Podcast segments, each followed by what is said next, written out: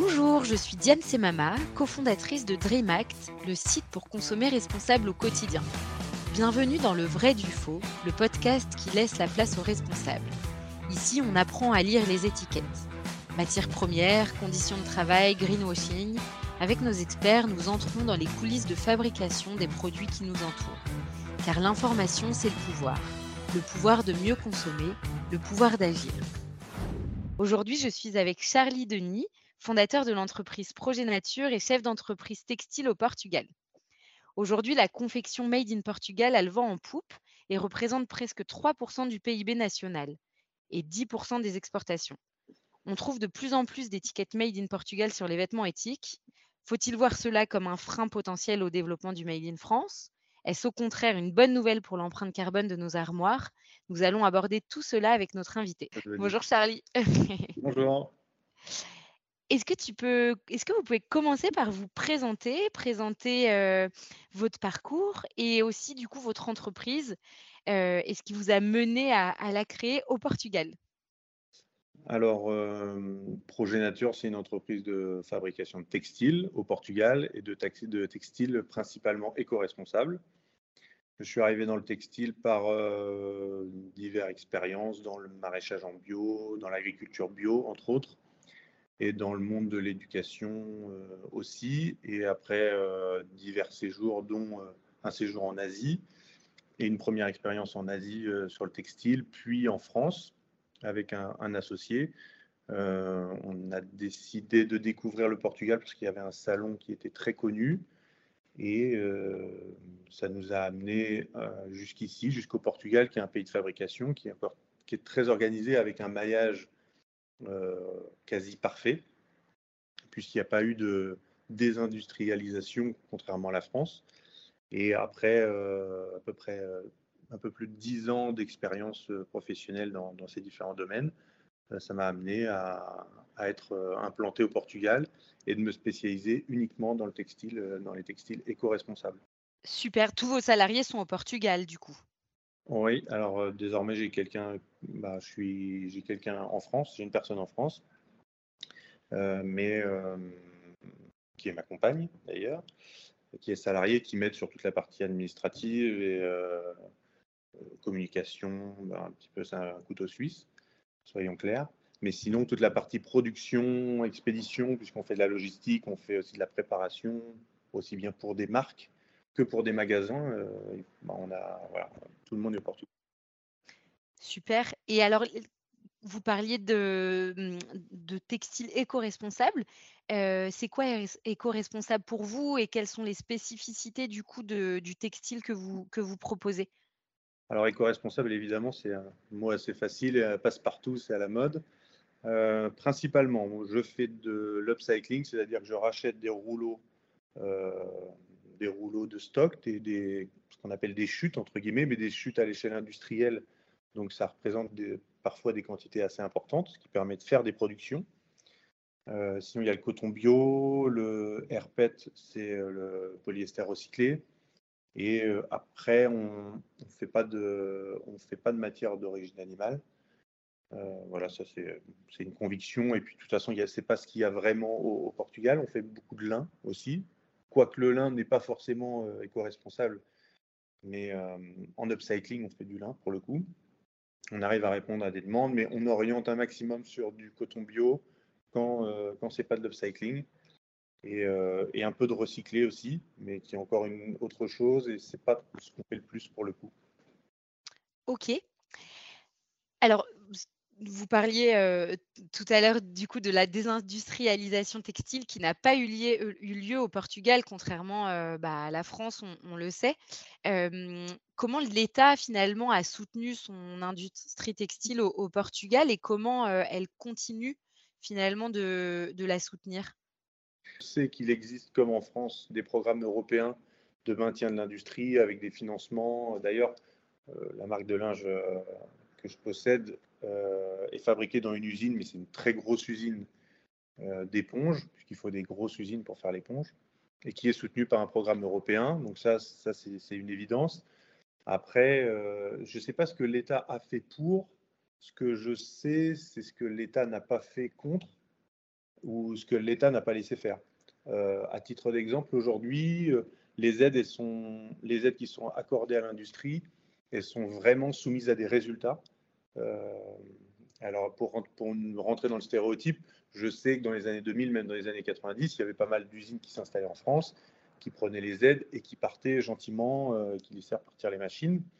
Euh, voilà, j'ai pas d'exemple en tête, mais je, je me rappelle qu'il y avait pas mal d'exemples euh, de ce type-là. Au Portugal, euh, on ne peut pas faire n'importe quoi, surtout pas avec l'argent public.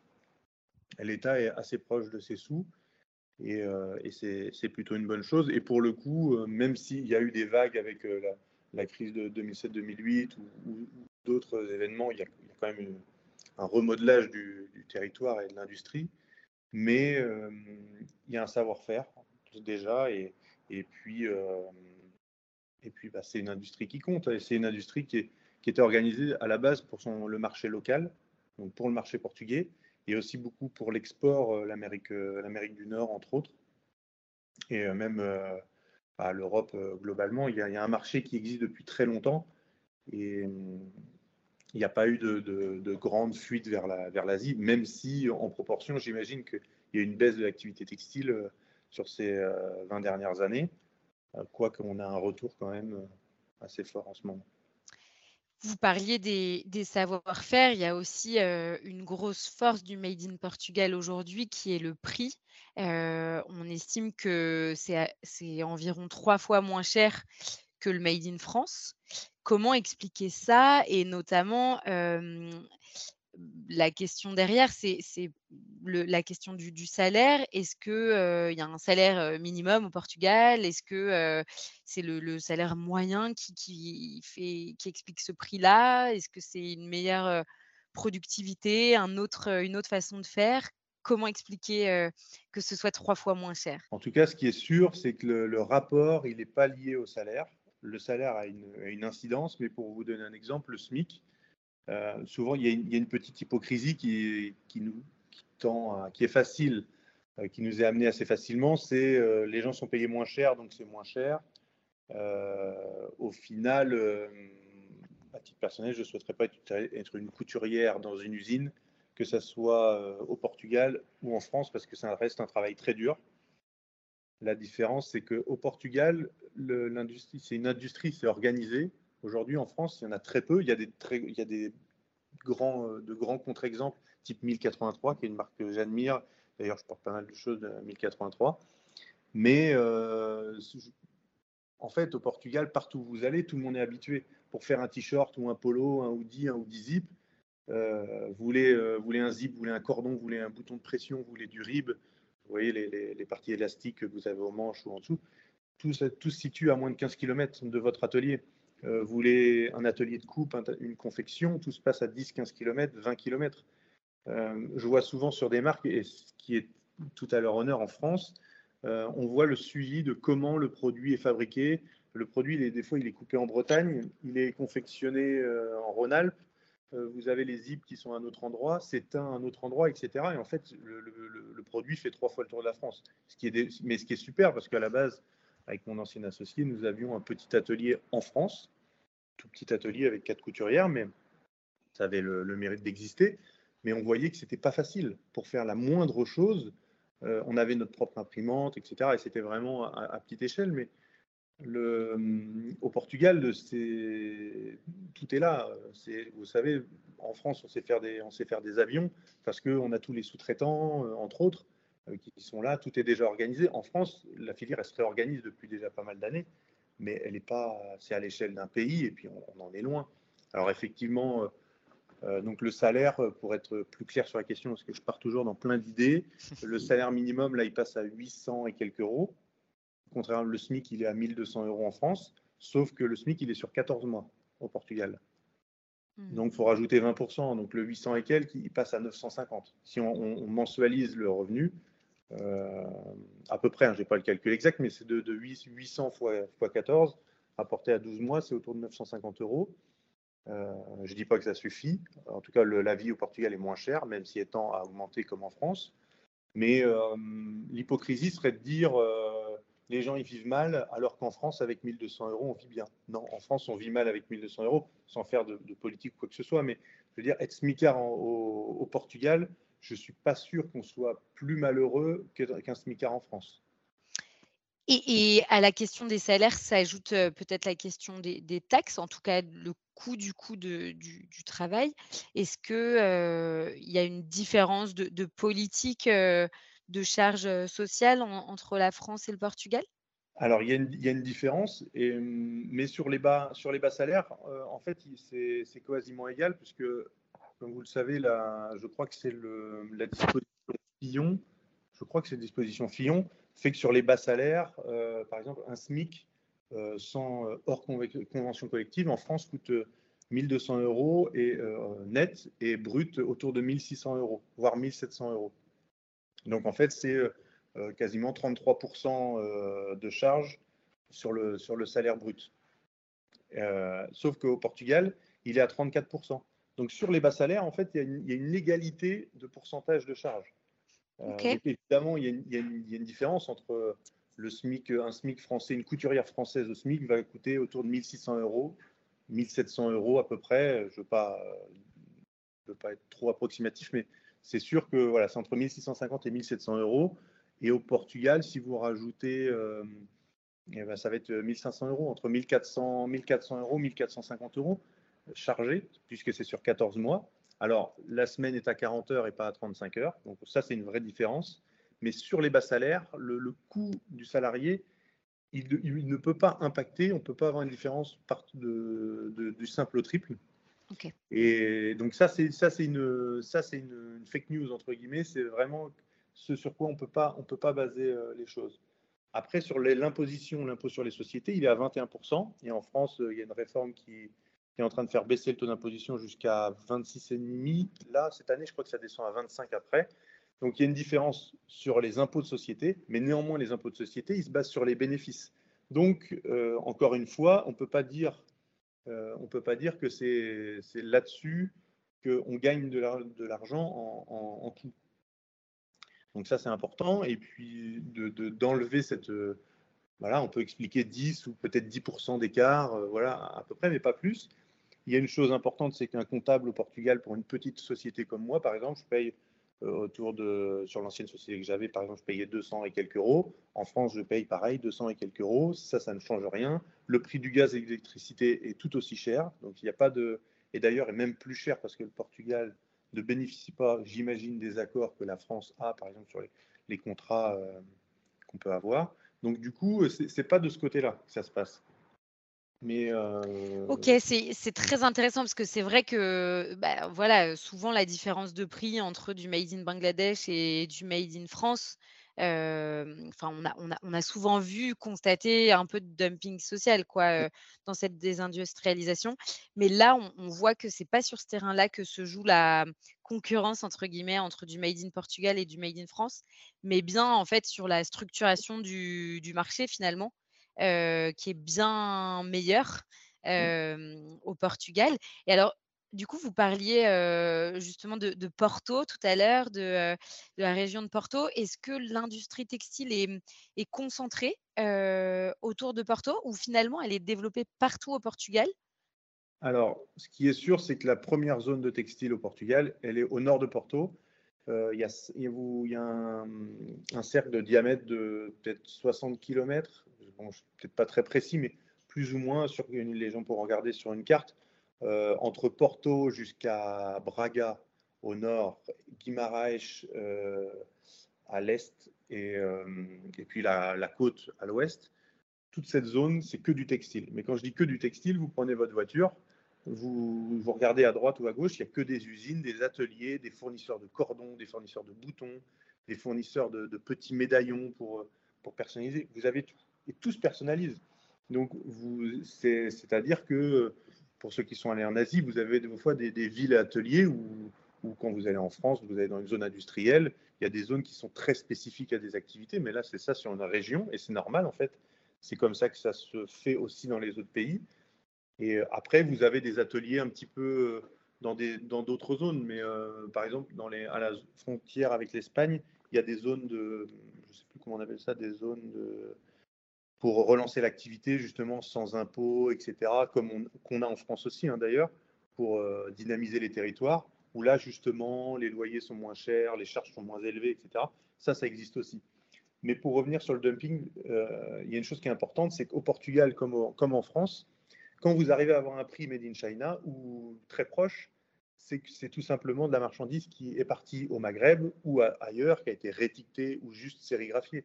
Et ça, ça existe au Portugal aussi mais comme ça existe en France, parce qu'on a plein de made in France qui ne sont pas du made in France.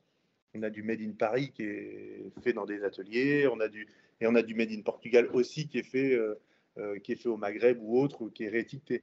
Et euh, l'idée, c'est pas, pas de faire ça. Quand je suis parti au Portugal, c'est pas pour ça. C'est, une bonne question que vous abordez. Est-ce qu'il y a des, des labels, des certificats, des mentions qui, qui, sont, qui existent et qui nous garantissent un certain pourcentage de la valeur créée qui serait fabriquée au Portugal, justement, comme on peut avoir derrière des labels type Origine France Garantie alors, pour le Portugal, je, crois, mais sans, en être sûr, et ça serait, c'est une chose à vérifier. Moi, je ne le fais pas, étant donné que je fais sur l'upcycling. L'upcycling, c'est un peu un monde à part. C'est, si on veut être vulgaire, c'est on, on, achète des déchets et on en fait un produit neuf.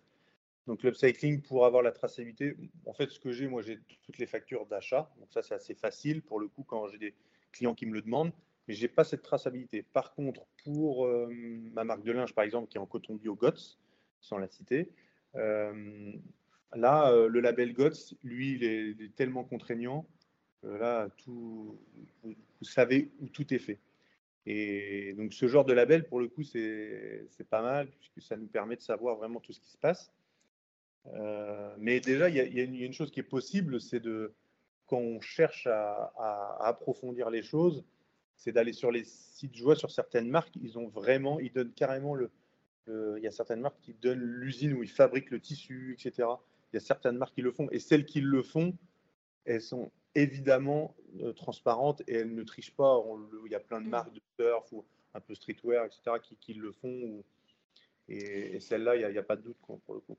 Et aujourd'hui, vous pensez qu'on peut trouver du, dans, le Made in Portugal, sur, sur un t-shirt étiqueté Made in Portugal, vraiment bizarrement peu cher, il se peut que derrière, on soit sur juste un petit bouton ajouté à la chemise, quoi, et que tout le reste ait été fait au Maghreb, ou il y a des garde-fous, ou en tout mmh. cas, voilà, quel est, vous, votre conseil pour se prémunir de ça, quoi?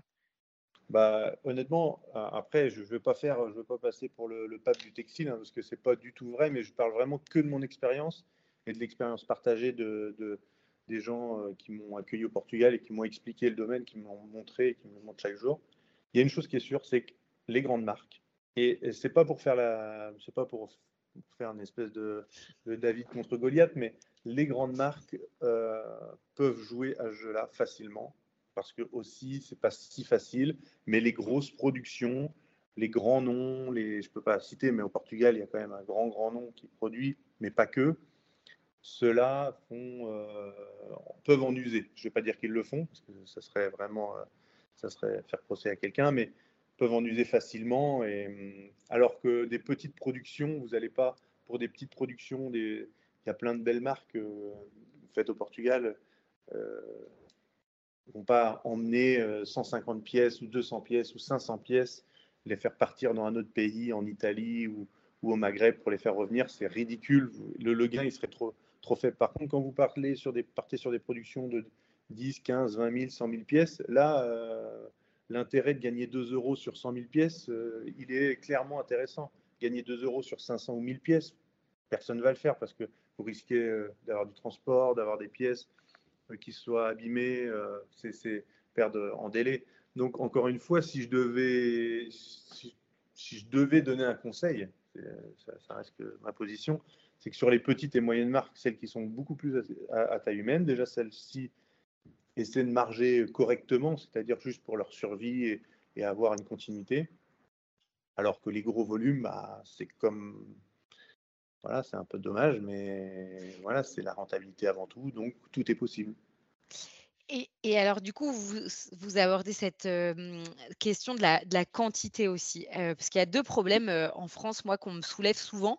il y a le problème rencontré par les grandes marques, voilà, les, gros commanditaires, qui, qui, va être que la France, contrairement à l'Asie, ne permet pas de faire de gros volumes dans des temps intéressants. et puis, il y a le problème à l'inverse des petites marques qui se lancent qui rencontrent, enfin, qui, n'arrivent pas à trouver un atelier de confection en France qui accepte des petites commandes et voilà, qui, ils, ont, ils ont trop de travail et donc des, des, petites commandes des, de petites marques qui se lancent c'est pas forcément intéressant, c'est pas forcément possible pour eux de gérer ça. Est-ce que le Portugal a su trouver un remède à ces deux problèmes inverses de quantité? Est-ce qu'on sait faire du volume au Portugal Et à l'inverse, est-ce qu'on peut, pour une petite marque, aller toquer à la porte d'un atelier de confection et, commander ses 50 premiers t-shirts pour, pour sa première collection. Alors, c'est justement l'avantage du Portugal, c'est que l'industrie, elle est, elle, elle est adaptée à toutes les, à toute l'échelle de possibilités. vous pouvez faire 50 t-shirts. Alors, évidemment, ça ravit personne, parce que ce qu'il faut bien se dire, c'est que faire un t-shirt ou en faire 1000, en temps de préparation, c'est pareil. Donc il y a toujours ça, mais il y a la souplesse de pouvoir les faire. Et en même temps, on peut arriver à faire 50 t-shirts en France aussi.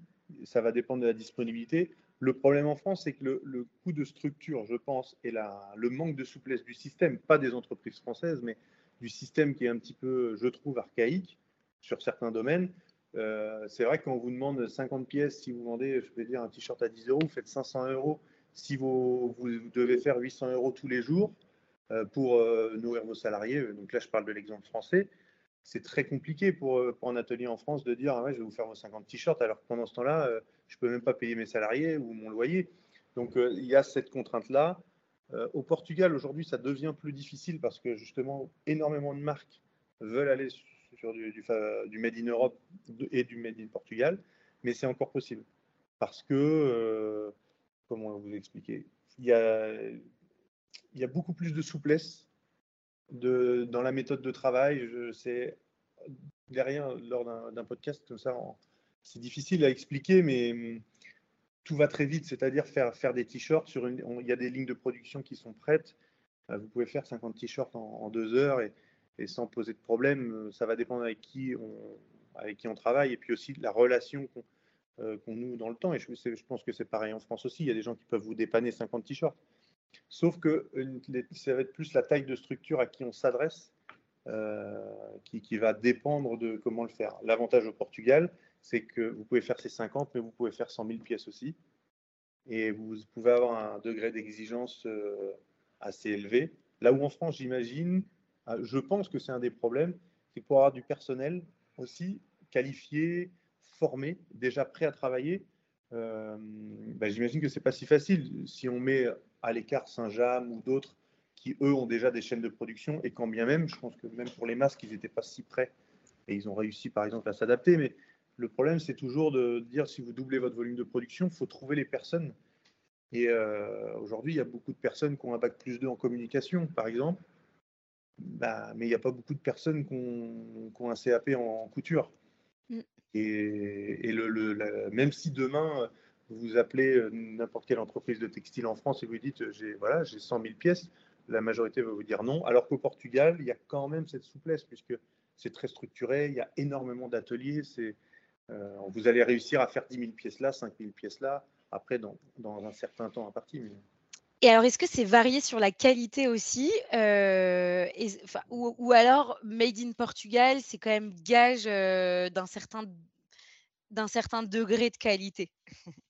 Alors, euh, bah, globalement, l'industrie dans le textile, elle est basée quand même sur du moyen et haut de gamme.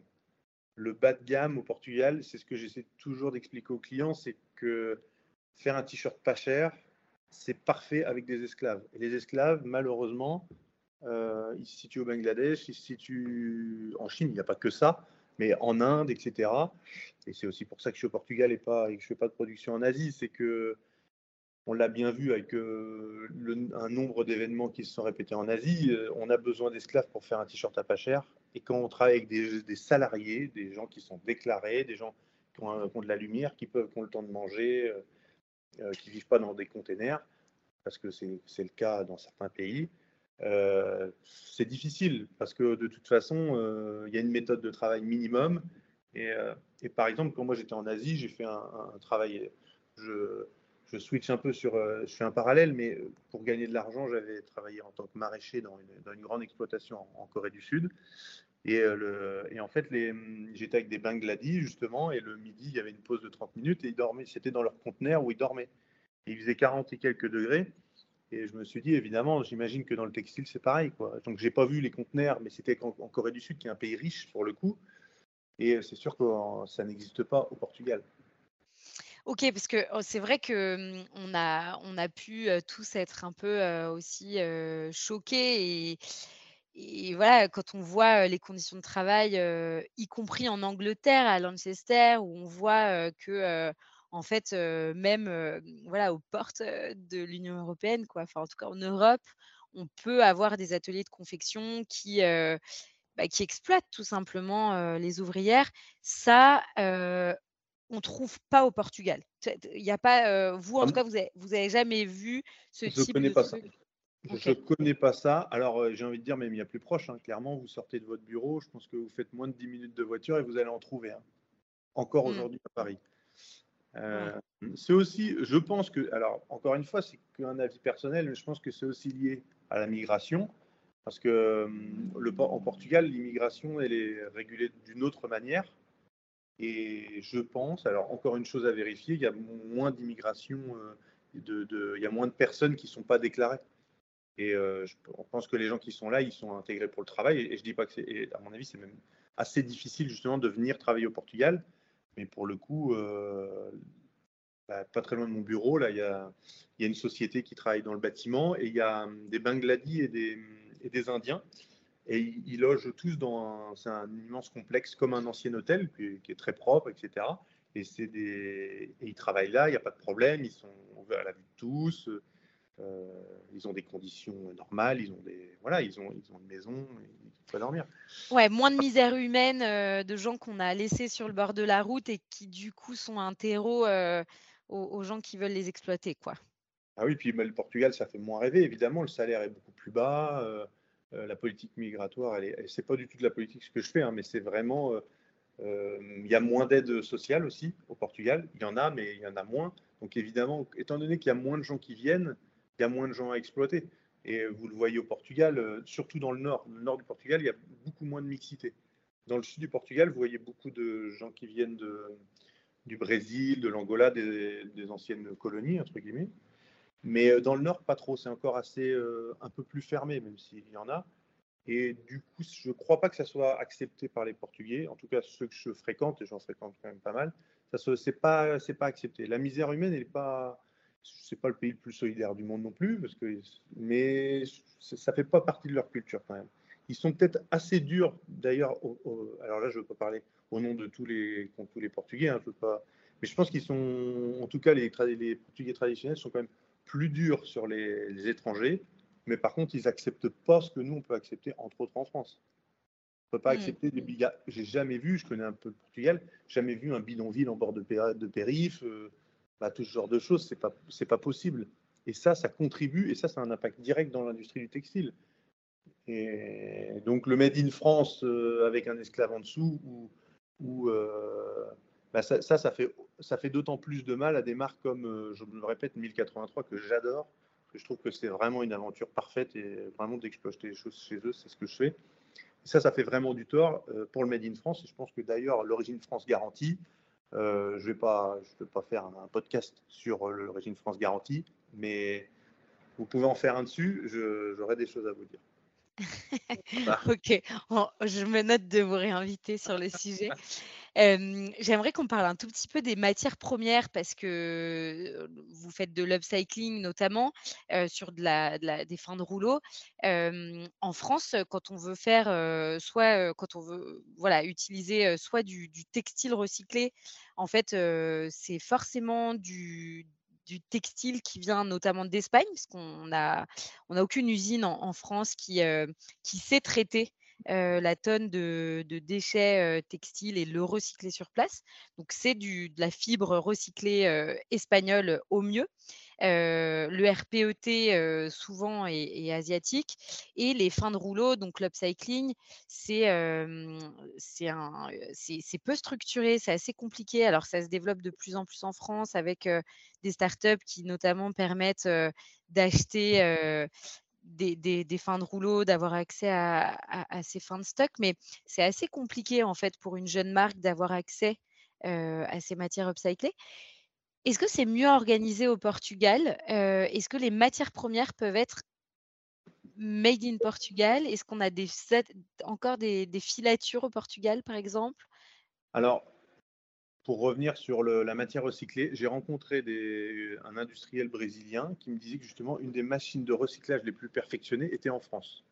Donc je crois que sur le, et entre autres sur le, euh, apparemment il y a une machine en France justement qui est la plus, la plus perfectionnée, qui est une machine française. Donc, je ne sais pas s'il y a des industriels en France qui l'utilisent, mais je sais qu'en tout cas la machine est française. Donc, euh, ça, ouais, c'est en cours de. Hum, je sais, enfin, il y a des, projets euh, qui émergent hein, sur, euh, sur refaire, voilà, vivre cette industrie en France, mais en tout cas, à date. C'est peu, c'est peu, c'est mmh pas, pas, très développé. En fait, alors, au Portugal, il y, a plein de filatures qui, ont périclité, mais il y en a encore. Il y en a encore pas mal, que ce soit sur l'éponge, sur, les gammes, sur la gamme bain, serviette de bain, etc euh, que ce soit sur euh, du jersey, du molleton, il y en a encore pas mal. Il y a des grosses, grosses structures. Puis encore, euh, voilà, vous pouvez faire tous les produits. c'est plus sur le polyester où là, le polyester, ça vient d'Asie. Donc quand j'ai mmh. fait de l'upcycling sur du polyester, c'est du polyester qui vient d'Asie. De temps en temps, il y en a encore qui font au Portugal, mais c'est très rare. Mais il, en existe. Mais tout ce qui est coton, vous pouvez tout trouver en, en tissage, filature au Portugal. Et d'ailleurs, sur le lin, euh, sur le lin, vous avez aussi des usines de, des usines euh, de tissage de lin qui rentrent dans le cadre de, du label euh, Master of Linen ou European Flax. Donc du coup, au Portugal, il y a ce qu'il faut. Après, moi, je trouve que ça, souvent il y a un débat, mais je trouve qu'en fait c'est un faux débat sur pourquoi on n'a pas tout ça en France. Et je pense que comme le... Et là, je, fais de la politique sans en vouloir, mais désolé. Mais je pense que, encore une fois, c'est que si on croit un petit peu à l'Europe, peu importe laquelle, mais si on croit un petit peu qu'on est dans une Europe, et avec ses différences, pourquoi pas prendre les forces du Portugal, les forces de l'Espagne, et se spécialiser en France sur des choses autres qu'on n'a pas aujourd'hui, qu'on a en Asie, et vu que la France fait des choses plus chères, euh, et pourquoi pas faire du et je pense que c'est ce qui se passe aussi, du plus technique, des choses différentes. Par exemple, là aujourd'hui, on a le polyester recyclé. Sur le polyester recyclé, peut-être aller sur des, choses comme ça. Là, je, parle, voilà, c'est juste une envie. C'est même plus une envie, mais des fois d'aller faire exactement la même chose qu'au Portugal et comme ça, on aura le drapeau français. Et on nous dira, on sauve nos emplois. Euh, je suis pas forcément d'accord parce que euh, ce qu'on va enlever au Portugal, on va le mettre en France, ça va être plus cher. Et, le t-shirt, euh, faut pas se leurrer, le t-shirt Made in France, il sera pas euh, forcément plus qualitatif qu'un t-shirt Made in Portugal. C'est juste que, euh, vous voyez, il y a plein d'entreprises françaises qui payent pas leur impôt en France. Donc à la limite, je préfère une entreprise portugaise qui paye ses impôts au Portugal, qui va faire le tissu au Portugal, qui va tout faire au Portugal, qui va payer ses impôts au Portugal et donc aussi cotiser en Europe. Et la France va en bénéficier, que ce soit euh, les, citoyens français ou, des agriculteurs français, ou je ne sais pas, mais voilà, c'est quand même circulaire l'Europe. Et je trouve que c'est plus intelligent que de dire euh, on va faire, nous aussi, on va faire tout comme les autres et, on est, et ça sera mieux parce que ça sera bleu, blanc, rouge. Ben, non, je ne crois pas. En France, on, on va pas, euh, en Portugal, ils essaient pas de faire du camembert. c'est très intéressant ce que, ce que vous dites. En effet, chercher à, à se spécialiser pour bah, finalement être fort en Europe et pas moins, moins fort chacun dans son pays. J'aime bien remonter le fil des matières, notamment du coup sur le, coton. donc on, sait filer, on sait tisser au Portugal. Le coton qu'on utilise vient majoritairement d'où En tout cas dans vos collections? et si vous savez au Portugal de manière générale?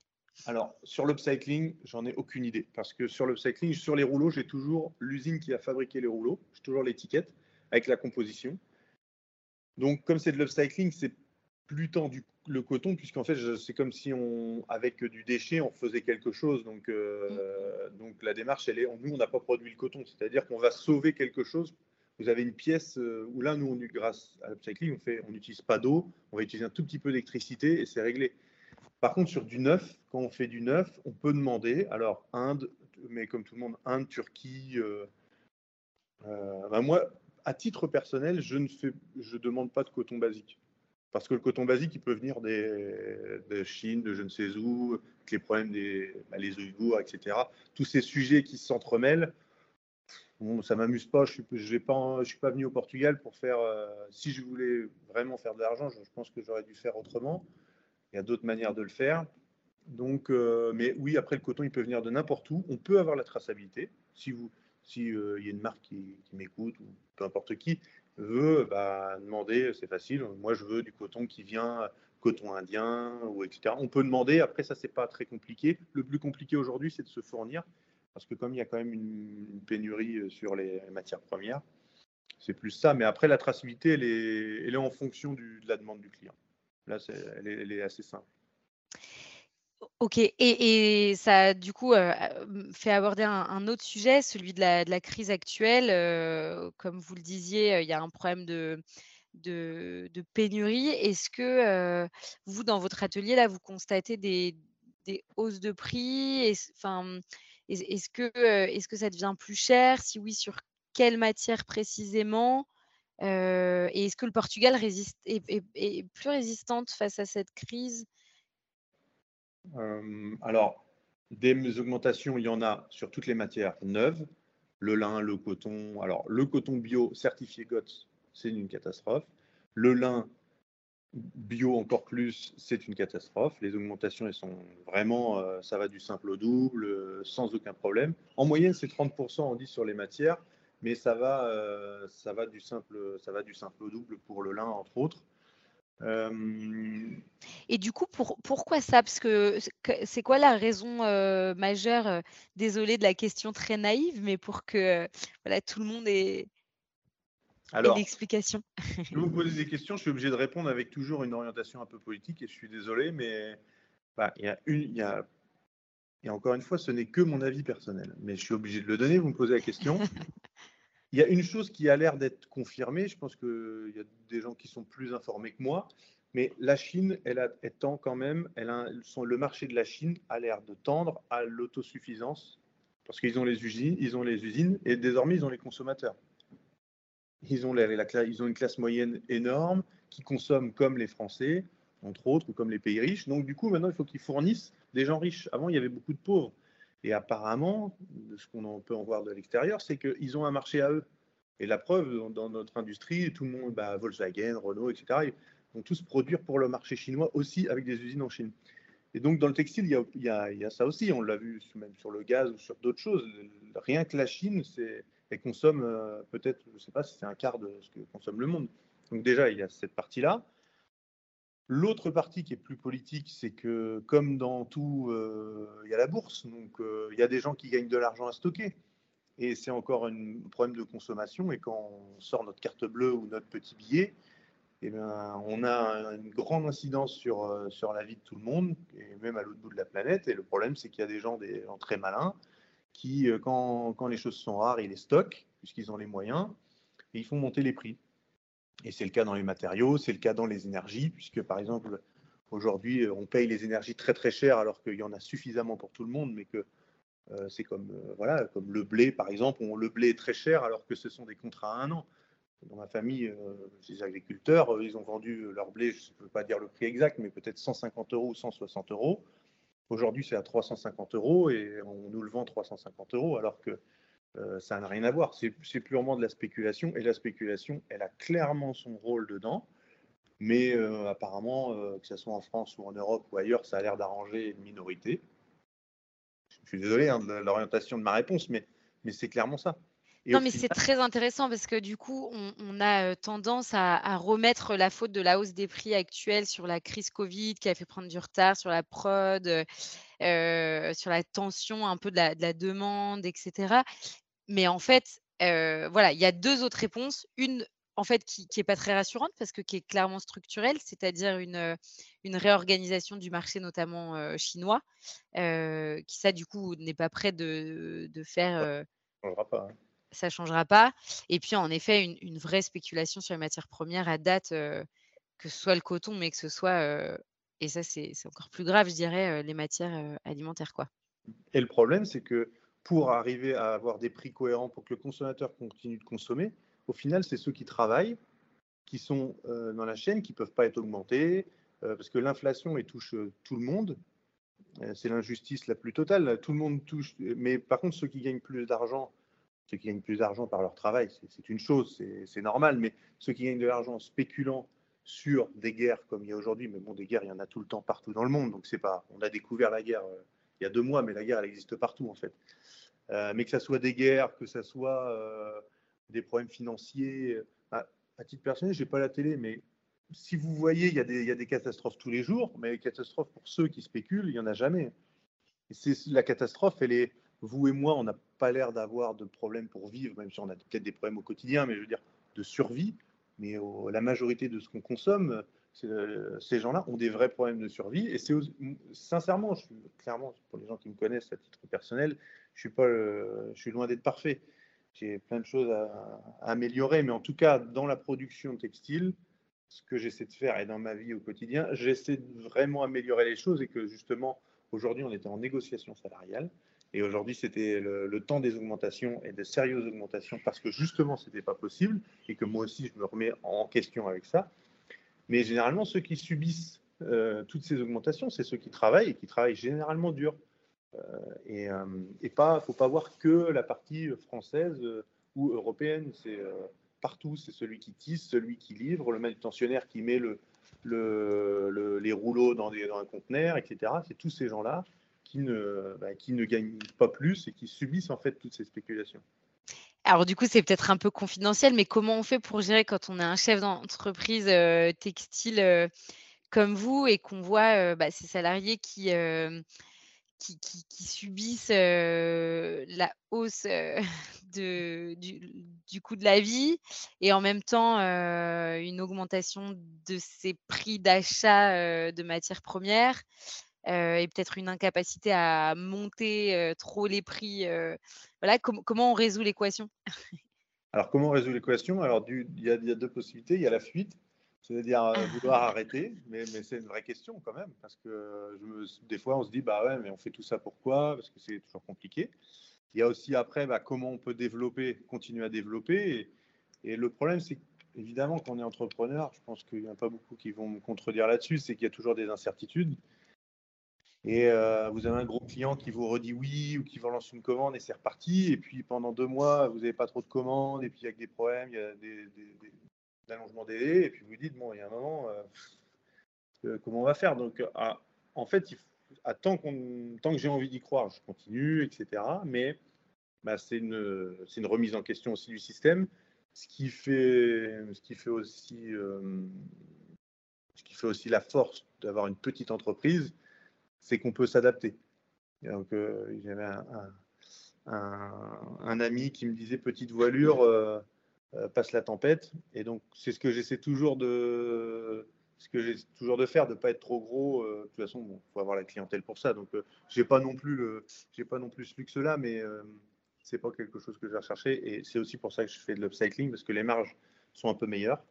Et avec des meilleures marges, vous avez plus de souplesse. Et donc, dans ces cas-là, bah, c'est ouvrir une boutique, par exemple, une boutique éphémère, ce que je viens de, signer là. Euh, ça peut être faire d'autres événements, travailler un peu plus, parce que moi j'aime bien être au bord de la mer aussi, j'aime bien me reposer, j'aime bien faire d'autres choses. Donc euh, bah, consacrer un peu plus de son temps libre euh, au travail. Voilà, c'est ça la, solution, c'est ça, c'est et atteindre, ne pas aller jusqu'à sa limite. Mais de toute façon, à partir du moment où moi, les personnes avec qui travaillent avec moi, elles sont plus d'accord pour travailler à un certain seuil, c'est-à-dire que si je peux pas, comment dire, subvenir aux besoins des personnes avec qui je bosse, je préfère changer. Et euh, voilà, donc ça, c'est ma limite. Et si, si, en faisant, en mettant en, œuvre les actions j'ai choisi, ça ne le fait pas. Jusqu'à un certain temps, je ne veux pas tirer sur la corde de l'autre côté. Quoi. Tant pis, ça passe pas. Bah, on peut tous faire autre chose. Quoi. Personne n'est voué à faire un seul travail dans sa. L'heure tourne et, j'aimerais aborder un autre sujet avant de, conclure. C'est le sujet du, transport et des débouchés commerciaux, notamment de votre production à vous, mais de manière générale de la confection portugaise. vous le disiez, le, Portugal, traditionnellement, c'est pour son propre marché, pour, mais aussi pour l'export. Aujourd'hui, je, voyais un, chiffre pour préparer cette émission qui disait que la confection portugaise, c'était quasi 10% du coût d'exportation. Ça, exporte tout, on exporte tout, cette confection, majoritairement. Est-ce que ces exportations tendent à, grossir ou pas? Comment on importe du Portugal à la France Le sujet derrière, c'est le sujet de l'empreinte carbone et du moyen de transport utilisé, quand on sait que les transports routiers deviennent un, problème conséquent dans la pollution des villes notamment. voilà. Alors, sur l'export, alors encore une fois, je ne suis pas spécialiste voilà, à l'échelle internationale, mais de ce que j'en sais, beaucoup, beaucoup les États-Unis, beaucoup l'Europe du Nord et, et l'Europe globalement principalement voilà, euh, la France, l'Allemagne, le Benelux, l'Angleterre et même l'Europe de l'Est d'ailleurs. Mais euh, donc voilà, c'est un des, c'est Europe et Amérique du Nord.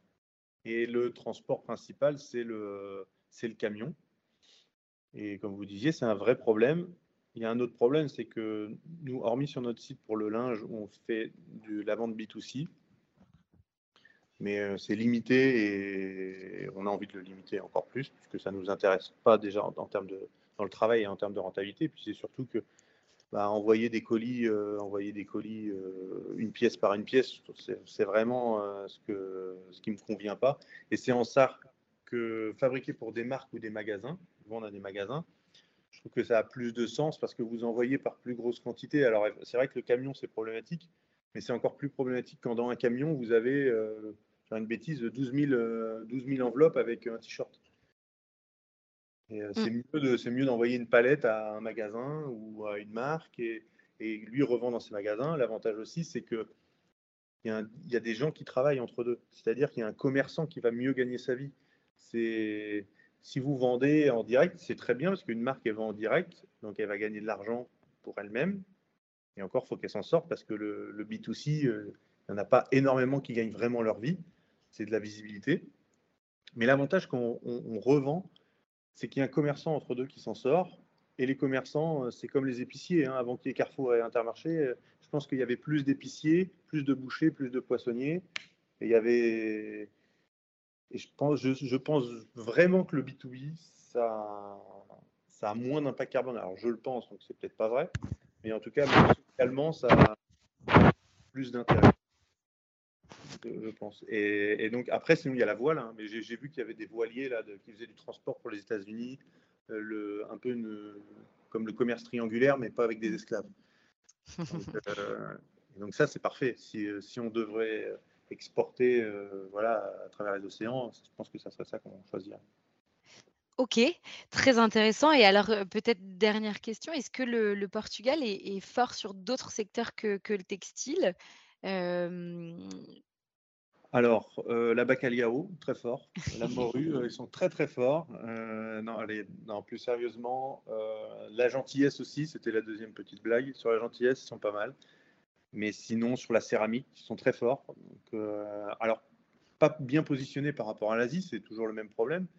parce que les marges intermédiaires, bah, ça coupe un peu les marges intermédiaires, mais sur la céramique, ils sont très très forts.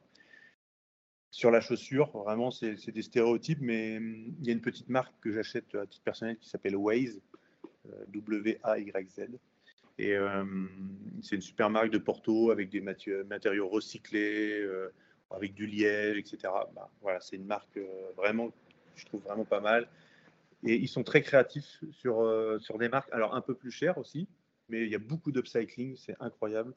vraiment pour ça, je suis étonné. Bon, ça existe aussi en France, hein, c'est pas, ça dévalorise pas ça, mais voilà, la chaussure et, et sur l'upcycling, je trouve qu'ils sont très très créatifs pour le coup et, ils méritent ils méritent à mon avis d'être plus connus. Mais voilà, je pense que c'est les secteurs que je connais le mieux. Après, évidemment, il y a Liège, voilà, mais ça, c'est des, secteurs plus traditionnels. Je ne connais pas, connais pas l'économie en profondeur du, Portugal, mais, mais ça, c'est sûr que dans l'accessoire, voilà, la porcelaine, et porcelaine et la chaussure, ils sont très forts. Mais encore une fois, que du moyen haut de gamme, pas du tout d'entrée de gamme. Bah, merci beaucoup, euh, Charlie, pour, euh, pour toute votre expertise. C'était très intéressant. Je vais vous laisser repartir à votre atelier. J'ai juste une petite question traditionnelle avant de vous laisser filer, que je pose à tous mes invités, qui est un peu une colle, hein, je dois l'avouer. selon vous, selon votre définition, et, voilà, quel conseil donneriez-vous à, ceux qui nous écoutent pour devenir un, consommateur responsable aujourd'hui? Bon, bah là, étant donné que je ne suis pas parfait, c'est compliqué sur la consommation, mais bah, pour être responsable, quand alors je me suis j'ai adopté un petit précepte il y a deux mois de ça. Je ne sais pas si je vais le tenir. C'est quand j'ai envie d'acheter quelque chose et que je me rends compte que je n'ai pas vraiment besoin, je vais acheter un bouquin. Et euh, voilà, je me suis dit que c'était pas mal parce que déjà je manquais de, je, ne lisais plus et je me sens des fois, je me sens des, fois un petit peu, un petit peu bête. Et euh, des fois je manque, je manque de mots, je manque de vocabulaire et donc je me dis, euh, je me suis dit ça et parce que évidemment, même dans les marques responsables, il y a toujours des choses qui, nous tentent. Au final, j'ai pas envie de travailler plus. Vous voyez, même si je suis entrepreneur et c'est peut-être pas le cas de tous les entrepreneurs, j'imagine, mais moi, j'ai pas envie de travailler plus, j'ai envie d'avoir du temps. Et, du... et donc, quand je vois que c'est quelque chose que j'ai pas vraiment besoin, je me dis, je vais acheter un bouquin ou une BD, parce que je lis beaucoup de BD. Et, euh, mais souvent, des bouquins, euh, voilà, il y a des paniers devant les librairies, pas trop cher. Et en fait, je trouve toujours plus ou moins mon bonheur. Et puis, ça m'oblige, parce que quand j'ai trop de livres, après, je me dis, bon, là, il faut que je lise. Et du coup, euh, voilà, ça, c'est mon petit conseil. en tout cas, aujourd'hui, vous n'avez pas manqué de mots très inspirants. Merci beaucoup, Charlie. Et bonne soirée. Merci, à bientôt. Au revoir, à bientôt. Merci à, vous tous d'avoir écouté le vrai du faux de la conso, disponible sur toutes les plateformes de podcast. Et n'hésitez pas à nous suivre sur notre Instagram dreamac.u.